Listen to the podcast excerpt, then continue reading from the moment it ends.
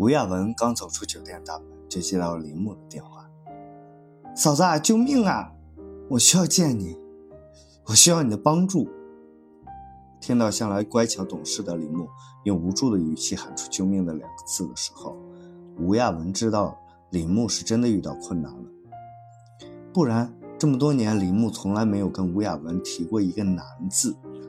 也正是了解这位小姑子的秉性，所以不管林县给林木花多少钱，吴亚文都从来不闻不问。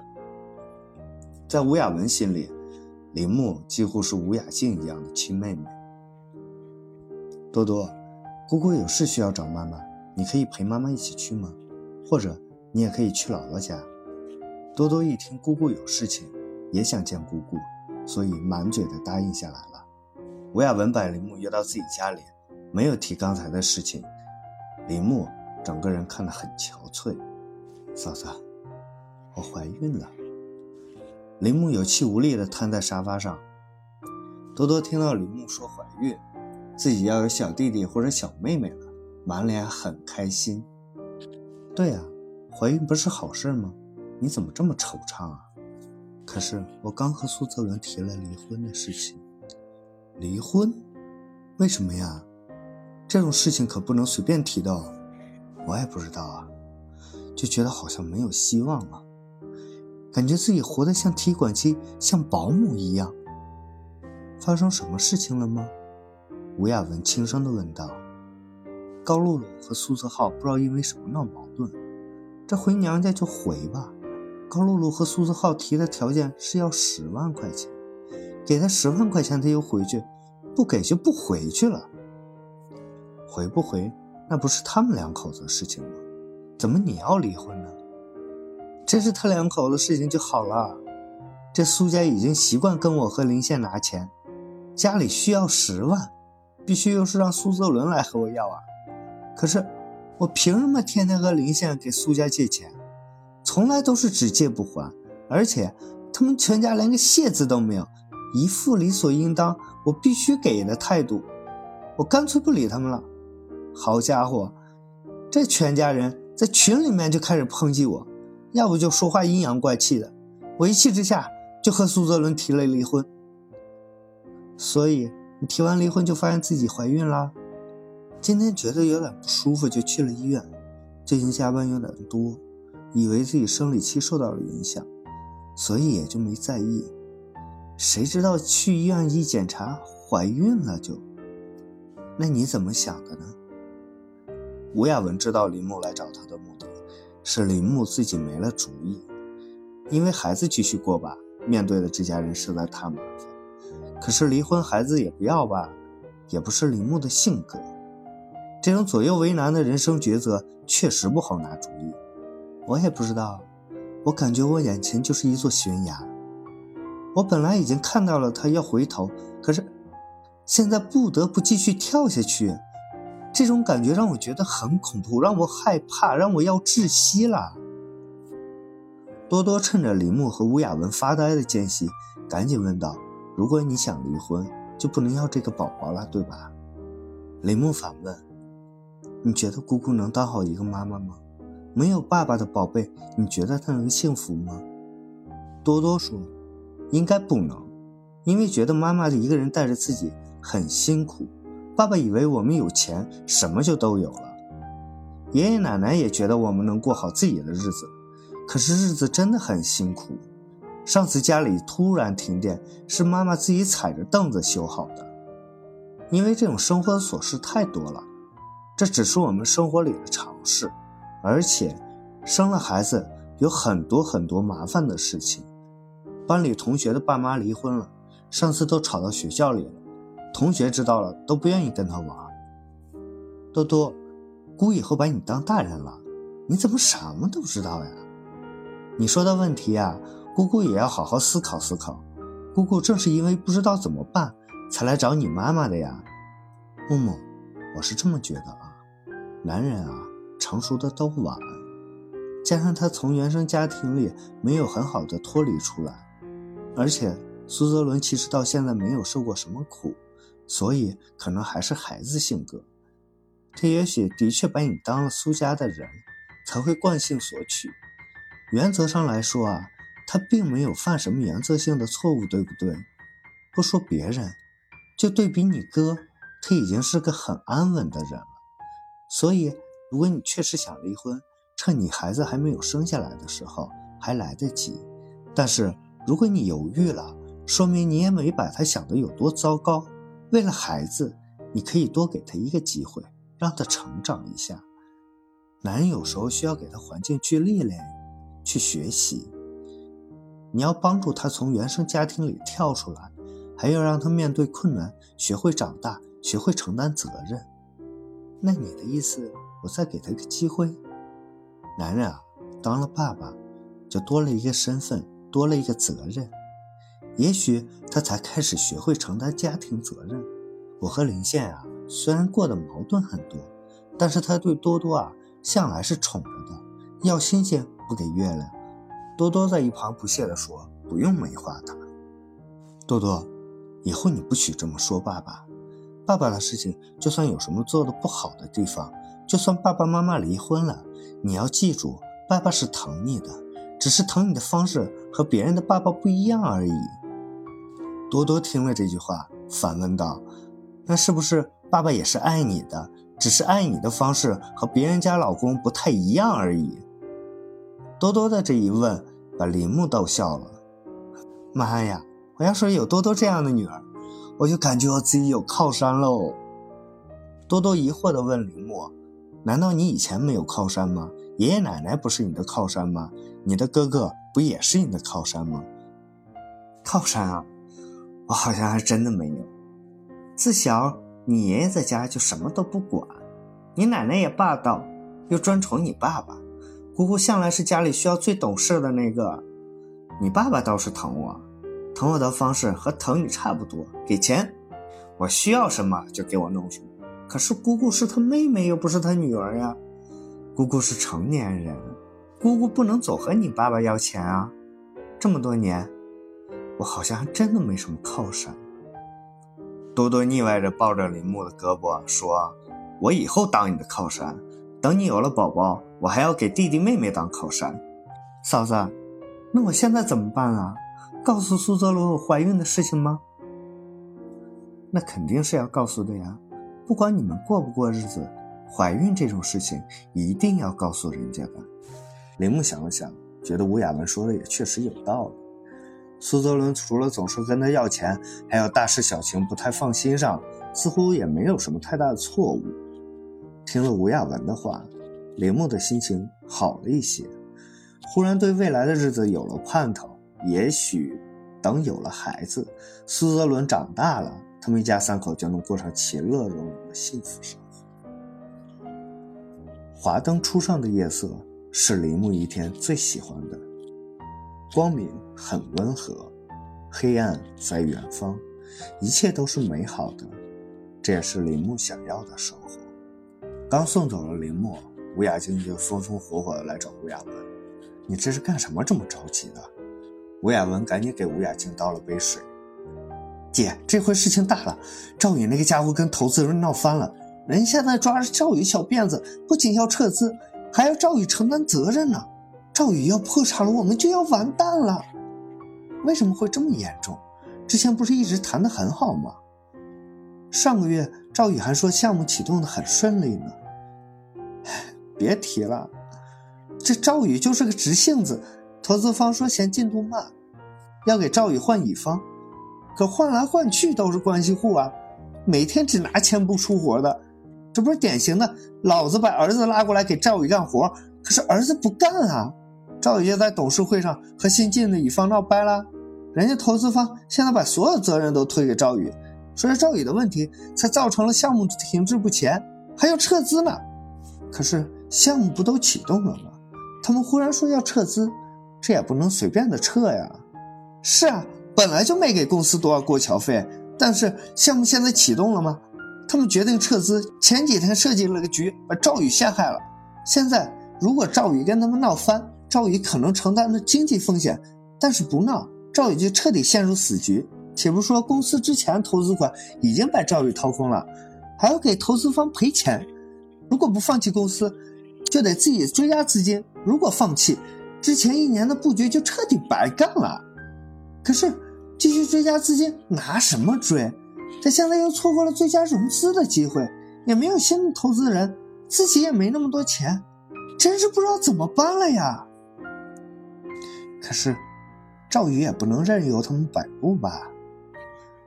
谁能知道他们会为了撤资的事情做局？那实打实的字是赵宇签下的呀。那你们问过律师了吗？这不是来找你吗？不知道林宪身边有没有牛一点的律师，或者你你有没有认识的？我们认识几个都是小律师，一听对方公司就知道律师是谁了，都不敢接。你别急，这也不是一下子能解决的事情，咱们捋清头绪，慢慢想。那现在投资方态度是怎么样的呀？人家硬气的很啊，都能想到设局把赵宇拉下水，你说狠不狠啊？如果没有这个事情，大家好聚好散也不错嘛。赵宇就是耽误了事情的进度，但是也不至于让他破产吧？也对，这样的话等于亮了底牌，人家就是胜券在握了一样。不过啊，凡事都有漏洞，天下没有百分百的事情。所以，我们也不能绝望，大不了咱们厚着脸皮找投资方再聊一聊呗。哎呀，我也动过这个心思，可是赵宇很生气，他说砸锅卖铁也不去谈，这是底线。赵宇是真的很生气，他那个人你也知道的，和谁都很实在，给人投资方都交了实底儿，把人家当伯乐一样，到现在后悔也晚了。我觉得吧。也许没有我们想的那么糟。他们既然决定给赵宇投资，说明当初还是对这个项目和赵宇认可的。你别把生意人想的那么感性，都是为了赚钱，只有利益才能撼动他们。其实投资方和赵宇原本就是穿一条裤子的人，但是投资方又想把裤子的边角分给近亲，而赵宇死守着裤子，所以。扯破了裤子，其实他们谁都没好处。而且啊，他们如果真的把事情做得那么难看，就不怕以后在投融资圈名声臭了吗？好项目啊，还有谁敢让他们来做呢？所以现在或许只是双方硬杠，缓缓，缓缓之后和谈，对谁都有好处的。姐，你说的真有道理，我回去和赵宇念叨念叨，让他争取和投资人把裤子先留下。和平解决，不合作归不合作，伤了名声谁都不好。做好最好的准备，也做好最坏的打算。对了，你吃饭了吗？要不要我给你弄点啥？不用不用，我先赶紧回去看看赵宇怎么说。哪有功夫给你吃什么饭呀？说罢，吴雅静就提着包，风风火火地走了。当苏泽伦回到家的时候，厨房里传来阵阵的饭香，让他知道林木回来了。哎呦，媳妇儿，就知道你是最好的，不会真的舍下我不管的。早知道你晚上回来做饭啊，我就不在妈家吃饭了。我还是喜欢你做的饭的。得了吧，你这个捧杀我就学不会。就说我干这个好，干那个好，然后活全都我一个人干了，你就可以坐享其成了。不不不，是因为你真的干得很好。苏泽伦一边讨好一样端着饭菜放到桌边，一边给铃木递上了擦手的毛巾。这在以前是从来没有的。你态度竟然这么好啊！古人讲“无事献殷勤，非奸即盗”。铃木白了苏泽伦一眼，因为我发现有错了。你今天走了以后啊，我确实生气。但是想想，我不能没媳妇儿啊！我真的害怕你这一走跟我离了婚。我今天回妈家的时候。可把浩浩训了一顿，没事干嘛惹媳妇生气？真是的，他不惹媳妇生气，我媳妇就不会生气，是不是？不不不，这是两个事情啊。谁家都会生气，锅碗瓢盆难免碰在一起。但是很多事情要分原则的。我生气不是苏子浩惹高露露生气，而是生气你们一家人把我们家当提款机，啥时候要钱都得准备好。对对对，媳妇儿说的对。反正啊，浩浩能惹媳妇儿，我不能。说实话，你这个态度我得适应一下，希望你能坚持下去。雷木看着眼前像变了一个人一样的苏泽伦，想起了吴雅文的话：面对未来，又充满了一片的希望。或许苏泽伦确实没有想象的那么差劲，只是日子过得太平淡了，有点矛盾就会很凸显。铃木在内心开始有些指责自己，但是又安慰自己，闹一下也挺好，不然还不知道苏泽伦可以对自己更好一些。铃木对自己说：“生活里酸咸苦辣才能显着甜。”想到这儿，铃木悄悄地笑了。“你笑啥呢，媳妇儿？是不是咱俩不生气你就挺开心的吧？只要你开心，我以后天天哄你。”先别说我了，苏泽浩为啥事儿能惹高露露回娘家不回来了？嗨，正想跟你说这事儿，明天正好咱们都休息，咱们回去开个家庭会议。这浩浩一直也没和我说是因为啥，爸妈问了半天他也不说。次日一大早，苏泽伦带着林木回去父母家，林木一路在想，如果公婆责怪自己不给拿钱该怎么办？实在不行，就只能再找林仙借十万了。魂不守舍到了公婆家，门一开，苏父苏母笑脸相迎，这让林木再一次感受到了从来没感受过的热情。正在林木尴尬不知所措的时候，苏母又端来了茶给林木。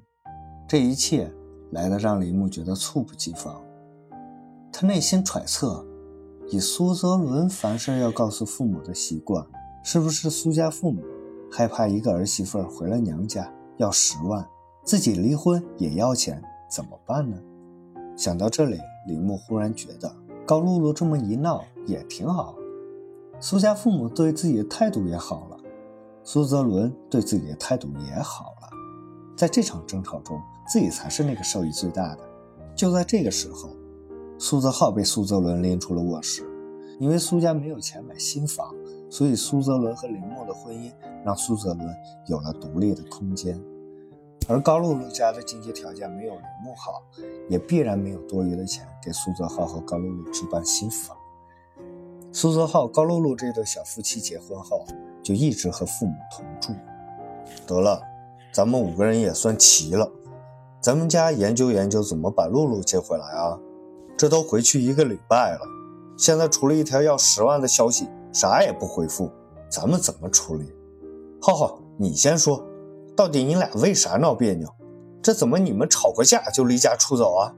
苏父作为家长先开头，就是问了你好几天了，你也和我们说说。这今天你嫂子也在，你得说了，人家才能知道帮不帮你。林木听到这句话才明白，原来一家人在这儿等着他呢。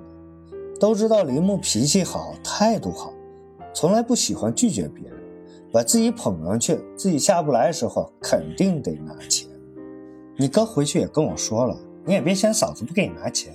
钱呢，我确实没有，林县也没有。但是你们要是愿意探讨探讨，商量商量，咱们就聊聊。毕竟咱们想对症下药，就得知道你们俩是因为什么事儿，这闹得惊天动地的。林木没有思考，直觉告诉他。不能再不好意思了，必须先说明自己没有钱，不能白白给公婆了希望，回头拿不到钱又闹埋怨。听到铃木的话，苏家父母对视了一眼，落寞的表情也只存在了一瞬间，依旧是笑脸对着铃木，这让铃木觉得是不是自己太过分了？再惊天动地也没你惊天动地啊！要点钱就离婚，露露好歹没跟我提离婚。苏泽浩听完林木的话，小声嘟囔：“你说什么呢？你嫂子跟你哥好着呢，你看不出来吗？说你自己吧。”听到苏泽浩的嘟囔，苏母立马翻脸，这也让林木很意外。自从加入这个大家庭，还没见过苏家父母对苏氏兄弟这样发过脾气。毕竟苏家父母的眼里，这苏氏二兄弟是他们的骄傲。就是你快说说，你俩为啥吵架？苏泽伦也上阵了。就在一家人盯着苏泽浩等他开口的时候，门铃响了。苏泽浩转身去开门，正好躲过这尴尬的一幕。如果时间能倒回前两秒，苏泽浩打死不会去开门。门口站着的是他再也不敢见到的那个人。四目相对，各自无言。苏家人觉得不对劲，就过来看。才发现门口站着一个文质彬彬、戴着眼镜的长发姑娘。没等家人开口，姑娘的眼泪就哗啦啦的流下来了。一家人都蒙圈了，也都大概明白了苏泽浩为什么惹高露露生气了，谁也不知道该怎么开口。这才是你真正的家人吧？三年了，我终于见到你的家人，居然是在这样的情况下。姑娘略带哭腔的说完这句话，所有人惊呆了。大家原本以为苏泽浩一时想不开，出去寻花问柳了。谁成想，这个姑娘与苏泽伦在一起已经三年了。而三年前，别说苏泽浩和高露露了，就连林木和苏泽伦都没有结婚。对，对不起，我我也不想这样的。苏泽浩此刻仿佛是一个哑巴，巴不得找个地缝钻进去。这个世界爱怎么尴尬就怎么尴尬去吧，让他进来吧。这站门口也不是回事，邻居们看到怎么办呀？阿姨苏母站在林木的身后，对苏父小声的嘀咕着。可是进来的话，怎么聊啥？苏父又小声的问苏母：“姑娘，你先进来，上门就是客，咱也不能让你一直在那站着。有啥事儿，咱们进来慢慢的聊。”林木说着就推开了苏泽浩，把小姑娘拉进来了。小姑娘随着大家进屋，就坐到了沙发上。苏泽浩自己杵在门口一动不动。他想过有这样一天吗？也许没有吧。苏浩，你赶紧过来！你一个人站着干嘛？我们怎么知道你们怎么回事？这这接下来咱们该怎么办？苏泽伦看着苏泽浩的样子，也气不打一处来。苏泽浩移动了几步，来到大家跟前，低着脑袋，一句话不说。小姑娘也是一直默默的流泪。你们俩谁先来？咱总得说说吧。林木看着尴尬大家，不得已开口了。我也不知道啊，我只知道苏泽浩是我谈了三年的男朋友，带我见过父母，和我谈谈婚论嫁呀。小姑娘说着说着，忍不住大哭了起来。这句话一出，所有的人跟着冒了冷汗了，不由自主地把目光转向了苏泽浩。而此刻的苏泽浩用手深深地埋住了眼睛，他不想说话，他想象着如果一切没有发生该多好。他想象着，如果这个世界没有高露露，或者没有眼前的这个姑娘，他就不用像此刻这样。